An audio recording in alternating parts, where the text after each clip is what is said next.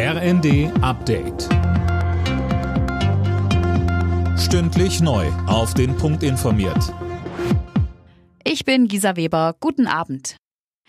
In Israel setzt die Regierung die neuen Antiterrormaßnahmen bereits durch. Sicherheitskräfte haben in Ostjerusalem das Haus des Mannes abgeriegelt, der in einer Synagoge sieben Menschen erschossen hat. Das Sicherheitskabinett hatte beschlossen, künftig Wohnungen von mutmaßlichen Terroristen zu zerstören.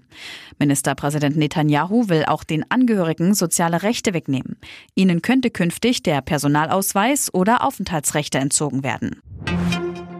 Bundeskanzler Olaf Scholz ist weiter auf Südamerika-Reise und dabei gerade in Chile zu Gast. Colin Mock, um was geht es ihm dort? Wie auch schon in Argentinien stehen die Bereiche Energie und Rohstoffe im Vordergrund. Da will sich die Bundesregierung breiter aufstellen, was potenzielle Partner angeht. Dafür ist auch ein deutsch-chilenisches Wirtschaftsforum geplant. Zuerst einmal wurde Scholz aber vom neuen chilenischen Präsidenten empfangen. Da stand auch ein ganz anderes Thema auf dem Plan.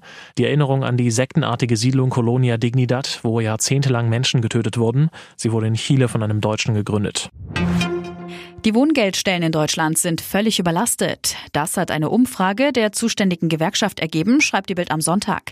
Demnach müsste die Zahl der Sachbearbeiter verdreifacht werden, um die Anträge abzuarbeiten. Teilweise dauert die Bearbeitung schon jetzt bis September. Hintergrund, seit Anfang des Jahres haben rund zwei Millionen Menschen Anspruch auf Wohngeld, 1,4 Millionen mehr als vorher. Borussia Dortmund setzt seine Siegesserie im Jahr 2023 fort. Gegen Bayer Leverkusen gewann der BVB mit 2 zu 0. Vorher hatten sich Schalke 04 und der erste FC Köln torlos unentschieden getrennt.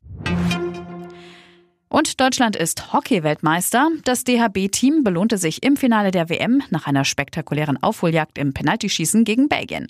Es ist der dritte Titel für das deutsche Team und der erste seit der Heim-WM 2006. Alle Nachrichten auf rnd.de